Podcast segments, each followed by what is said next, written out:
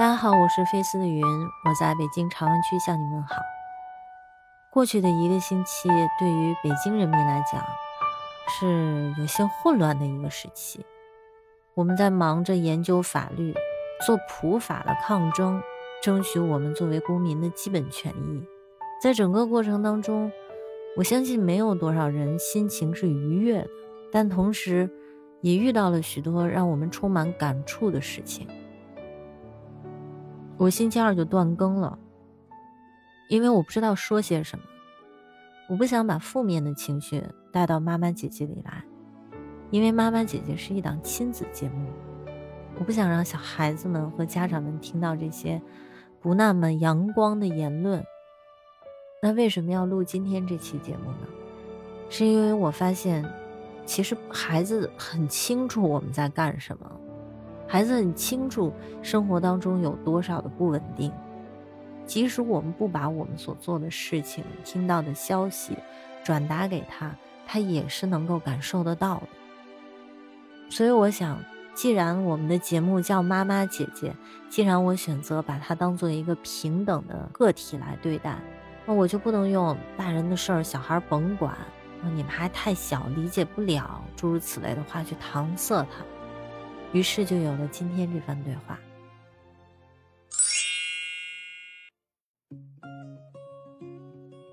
我们的邻居，我们的楼二号楼里的那些家庭，究竟是在抗争什么呀？是在抗争要解封吗？还是要抗争不要被拉去方舱？还是什么？这两者都有。我们要求的是合法风控。就比如说，咱们楼里出现了一个潜性的阳性。你觉得在这种情况下，我们被封对不对呢？不对，理由？因为就一个人，就因为这一个人把全楼都给封了，是为什么呢？那个人又不会经常出来。但如果要是你害怕那个人去出来，你单独封他好不好？但是发现他是阳性的时候，他已经跟咱们的楼里面不知道谁接触过了，因为咱们都坐着同一部电梯。那如果给我们空间，让我们四处去晃荡，我觉得你如果要是想封楼的话，可以封楼，但你别封那么久，顶多就个一两个小时，我觉得就够。一两个小时去把它的检测结果检测出来是吗？对你，你检测就这一个小事儿，你能不能快一点？这样封楼的时间就会少一点。因为你们病毒嘛，怕传染，在电梯里封控，我觉得是对的。嗯，然后。就别封那么长时间了，这样对我们的生活也很不利，我们也没法下去买菜。嗯，那好，那咱们刚问的是潜在阳性，也就是十混一的情况，对吧？那如果就像你说的，过了几个小时，他检查结果出来了，发现他真的是阳性，那这个时候咱们这栋楼需不需要封呢？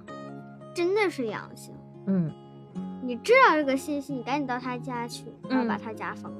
啊，把他家封了，对他家一直封着。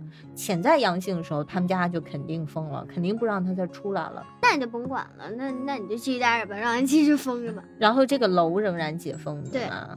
那居委会如果要是拉走我们，或者让封控我们啊什么的，那他是不是一个坏人？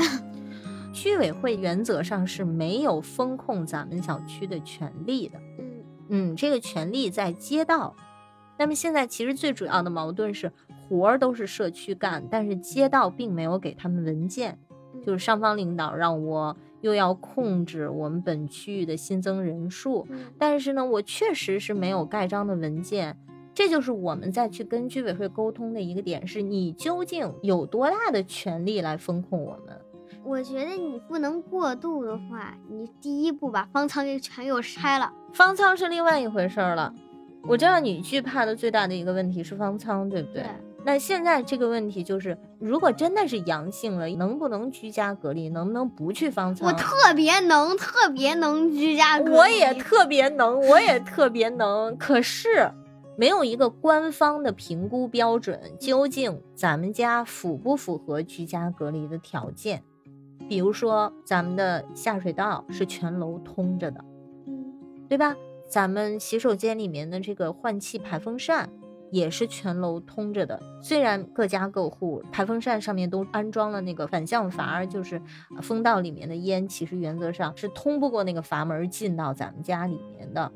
可是这些都没有被研判过是不是就可以隔离病毒，味儿进不来，但病毒能不能进来，这不知道。那你就找到一个实惠医，然后你试一下，让他试着居家隔离，看看我们有没有其他的风险。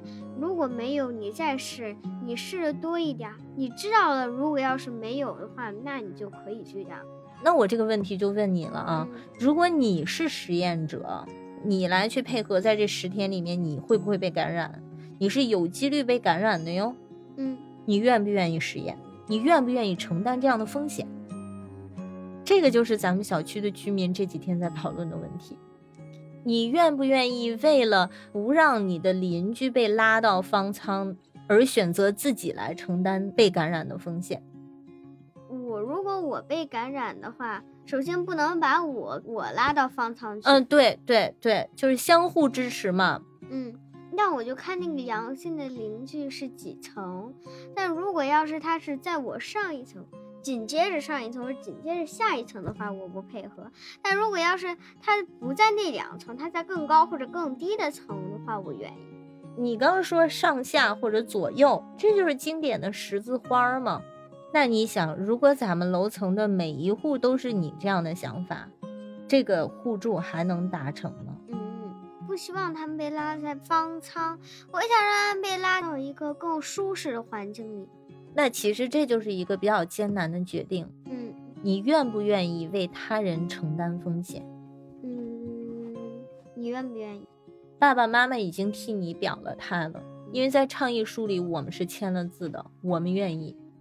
因为可能一方面是咱们家都接种过疫苗，对于这个病毒的判断，觉得在我们这个年纪可能造成不了很坏的后果。那我这个年纪呢？对于这个病毒。到底危害有多大？现在分成了两种说法，咱们不在这儿去探究哪种是对的。嗯，但是它一定是一个传染性非常高的病毒。对，那这个时候就需要独立思考了。基于你对这个病毒的判断，它究竟危害有多大？它对咱们人体的危害有多大？那听说也就翻个几天烧吧。这个在不同的个体身上的反应是不一样的。比如说在小孩子身上，有可能它就会很轻。但是放到高龄的老人身上，他有可能就会变成重症。那么就换位思考了，假设说你太姥姥住在咱们家，嗯，那对于我和你爸，是不是要加入这个倡议的决定，可能又会变。嗯，啊，那么对于那些家里面有高龄老人的家庭，他们是否还能承担得起被感染的风险？嗯，也许他的决定就又不一样了，对不对？我觉得我们可以建一个我们小区自己的方舱。现在也有小区在这样做，就是集体募捐，在自己的小区征用一块地方来建自己小区的方舱。北京县已经有小区在这样做了，而且报批审核具备隔离条件这一点也通过了，所以我觉得这可能是个方向。那我们小区也可能建一个那样独立的方舱，那总比那边的大方舱好一些。咱们小区也在研究这个方案，但是在哪儿建？在哪儿建？哎，征用什么地方？别占我们二号楼啊！你看，你又希望来获利，嗯，但是又不能接受牺牲，嗯。这个本身就是个悖论，它不成立，因为你要记着，我想要人人为我，首先我要为人人，对吧？就是帮别人，就是帮自己，你想想是不是？我的话，我目前是还想让他们被拉走，因为目前呢，我们为这个还是在做保障呢，疯狂的去买药，等我们药买齐了，都做好准备了，嗯，我再说 yes，你再加入倡议是吗？嗯，这次。这个倡议出来，嗯，本身就让我非常感动的一件事儿。为什么？对于咱们住公寓的来讲，我对邻里关系已经看得非常的淡了，非常淡漠。你可能就更没什么概念。其实你邻居家是谁，你根本不认识他，嗯，对吧？嗯。那么在这样的一个危机的情况下，你忽然发现，这些平时不怎么跟你打交道的人，为了不让你去方舱，宁可承担自己被感染的风险。站出来跟你说：“嘿，邻居，如果你发现你真的阳性了，请不要害怕，告诉我们，我们不会歧视你，反而我们会保护你。”就这种举动，是让我非常感动的。嗯所以说，妈妈想要告诉你，咱们人类的历史有两百万年，像咱们现在经历的这三年疫情期间的这种小时期啊，嗯在这两百万年里面，沧海一粟，知道什么意思吗？就像茫茫的大海当中的一颗小米粒儿一样小，嗯，那他们有经过什么？更大的苦难是吗？对呀、你比如说，中世纪的欧洲当时就是流行病，流行的黑死病，这种恶性传染病，当时的医疗条件也非常差，嗯整个欧洲几乎死了一半的人，嗯而且也没有像现在这么严密的防护措施，还什么核酸检测，那时候哪有？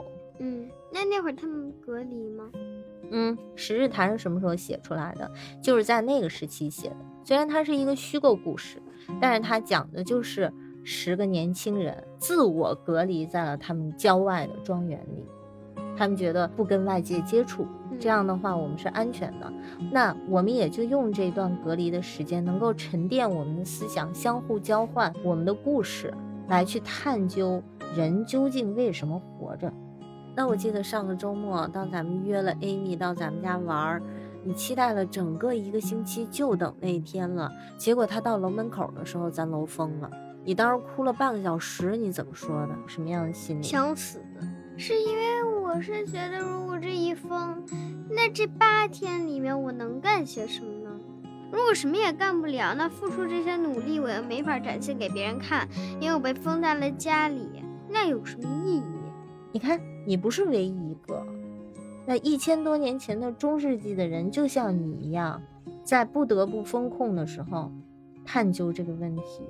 那我也是通过过去一周的经历，才会重新审视邻里关系，就是人和人之间的这种互帮互助啊，帮人就是帮自己这样的一种相互支持。嗯所以我觉得，越是对于可控的事情，反而我们需要保持谨慎；而对于不可控的事情，就需要我们保持一个乐观的心态。因为人生当中有太多太多不可控的事情，我们只能尽力做好我们能做的那部分，尽量让我们的生活充实和丰富。好啦，今天的节目就到这里。不论你在哪儿，都希望你平安顺利。如果你喜欢我们的分享，别忘了订阅、点赞、转发。下期再见。